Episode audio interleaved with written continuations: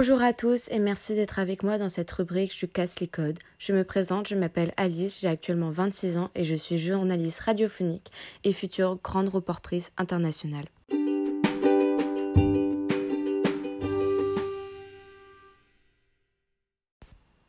Alors pour ceux qui m'écoutent régulièrement, c'est vrai que j'ai plutôt l'habitude de parler de sujets internationaux et surtout de la place des femmes dans les sociétés.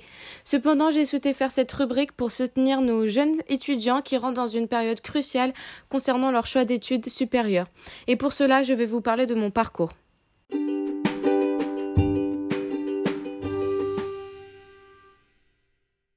J'ai toujours été une jeune femme assez autonome, entreprenante et curieuse. Toutefois, je n'étais pas exigeante au niveau de ma scolarité, car ce n'était pas pour moi la clé du bien-être et les notes ne reflétaient pas forcément mes connaissances.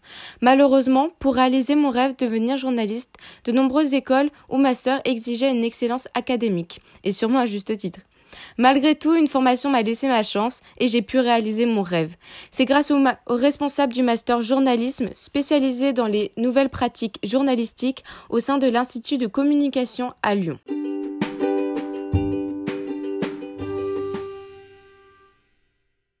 Cette formation qui propose un enseignement théorique et pratique m'a permis d'acquérir un très solide bagage pour affronter le monde du journalisme.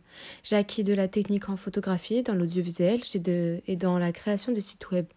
De plus, grâce à ma spécialité internationale et espace francophone, j'ai pu acquérir le savoir nécessaire aux différents enjeux internationaux et de comprendre les caractéristiques des médias francophones.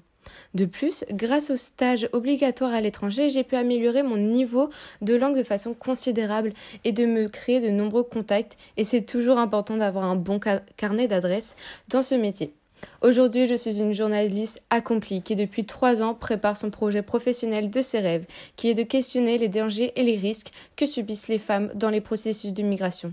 Je pars faire le tour du monde, rencontrer ces femmes migrantes, rencontrer les responsables et bénévoles des, associations et organisations qui leur viennent en aide.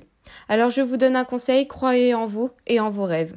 Merci à toutes et à tous euh, de m'avoir écouté. On se retrouve la semaine prochaine pour un nouveau podcast. Cette fois-ci, je vais vous parler de la nouvelle présidente du Chili.